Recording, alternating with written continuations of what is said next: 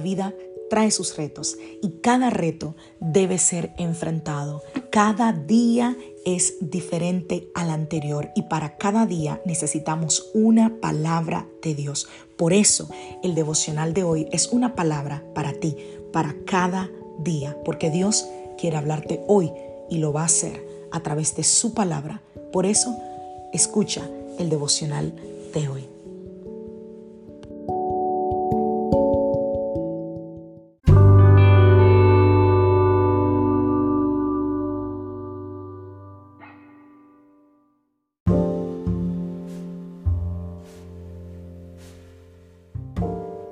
Devocional del día de hoy.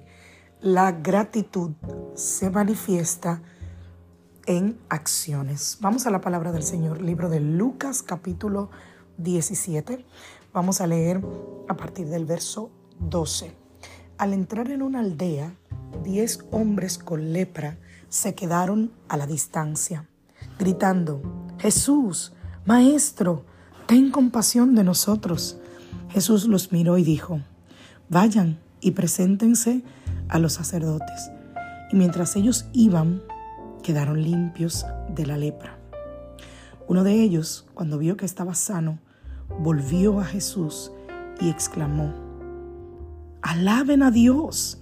Y cayó al suelo a los pies de Jesús y le agradeció por lo que había hecho. Ese hombre era samaritano. Jesús preguntó, ¿no sané a diez hombres? ¿Dónde están los otros nueve? ¿Ninguno volvió para dar gloria a Dios excepto este extranjero?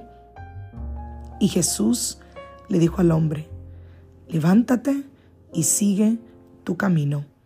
Tu fe te ha salvado. La palabra gracias se puede convertir fácilmente en una acción mecánica, eh, sin vida, sin esencia, sin pensarlo mucho, sin mucho significado, aprecio, sin mucha, sin mucha gratitud real detrás de ella. Pero gracias debería ser una expresión intencional, una expresión de sincera gratitud una expresión que comunica la intención de un corazón agradecido al margen de cuán grande o cuán pequeña sea esa acción que inspiró ese gracias. Y es fácil pensar que el Señor tiene otras preocupaciones más importantes en su mente. Como me decía alguien en estos días, es que Dios, yo me imagino que Dios está muy ocupado y se aburre de escucharme a mí.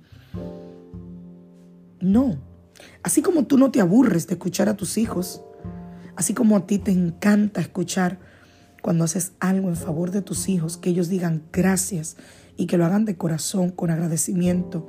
Y qué lindo cuando tus hijos te miran a los ojos, te dicen gracias mamá, gracias papá, te dan un abrazo. ¿Cómo te sientes? Es lo mismo que Dios espera que nosotros hagamos. Él observa si nosotros apreciamos o no los dones que Él nos ha dado, al igual que lo hacemos nosotros con nuestros hijos. En Lucas, donde acabamos de leer 17, es evidente lo que te estoy diciendo. Jesús sanó a 10 leprosos. 10 leprosos que, eh, leprosos, perdón, que van rogándole a Jesús que los sane, que tenga misericordia de ellos. Cuando Jesús les da la orden que se vayan en el camino, ellos fueron sanados. Y es ahí cuando obedeciendo la instrucción de Jesús, ellos reciben sanidad. Nueve de los diez siguieron su camino alegres, felices con el regalo de la sanidad. Pero uno se detuvo y dijo, voy a regresar. Dice que se postró rostro en tierra a los pies de Jesús, dándole gracias. Sin embargo, los otros nueve no pasaron desapercibidos para Jesús, porque fíjate que él pregunta, ¿y los nueve dónde están? El Señor rápidamente preguntó, ¿dónde estaban? Como dando a entender que Él se preguntaba por qué no fueron agradecidos por el regalo de la sanidad que ellos acababan de recibir. Una y otra vez, la Biblia nos ordena que demos gracias al Señor.